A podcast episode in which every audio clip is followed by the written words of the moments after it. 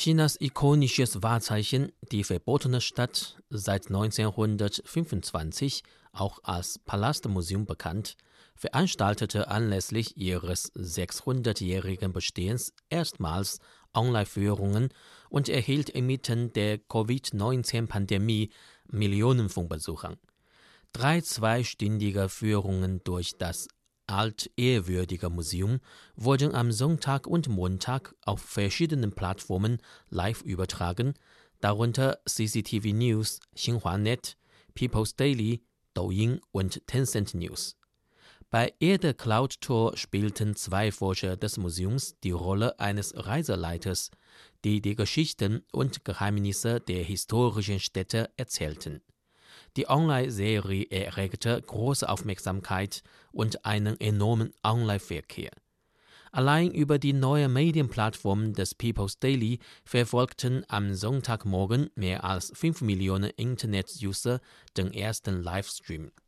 Bei dem Livestreaming-Dienst von CCTV News erhielt die Live-Sendung insgesamt über 10 Millionen Aufrufe.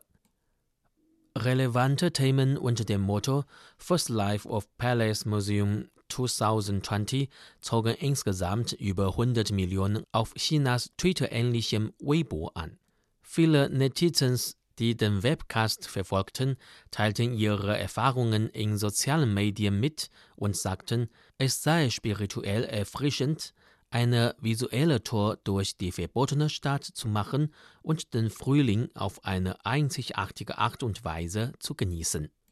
Die Internet-Userin Yang Liu, die den Kaiserpalast siebenmal besucht hatte, sagte, die verbotene Stadt sei zu jedem Besuch überfüllt gewesen, aber die virtuelle Tour habe kein solches Problem.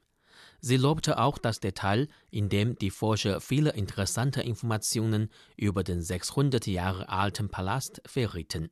Der beispiellose Enthusiasmus der Kaiserpalast-Fans ist auch darauf zurückzuführen, dass die beliebte Sehenswürdigkeit wegen der Covid-19-Pandemie seit mehr als zwei Monaten vorübergehend für die Öffentlichkeit gesperrt ist. Die Online-Live-Übertragung sei die erste Veranstaltung dieser Art des Palastmuseums während seiner vorübergehenden Schließung, sagte Kurator Wang Xudong in einer Videobotschaft und fügte hinzu, dass man durch die Führungen dem Publikum die Essenz des Frühlings und die Schönheit der chinesischen Architektur und Kultur näher bringen wolle